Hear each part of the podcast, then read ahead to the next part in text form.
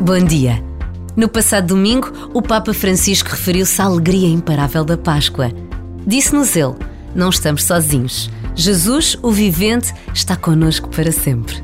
Alegrem-se a Igreja e o mundo, porque hoje as nossas esperanças já não se quebram contra o muro da morte, mas o Senhor abriu-nos uma ponte para a vida. E como precisamos desta alegria, desta certeza de que não estamos sós.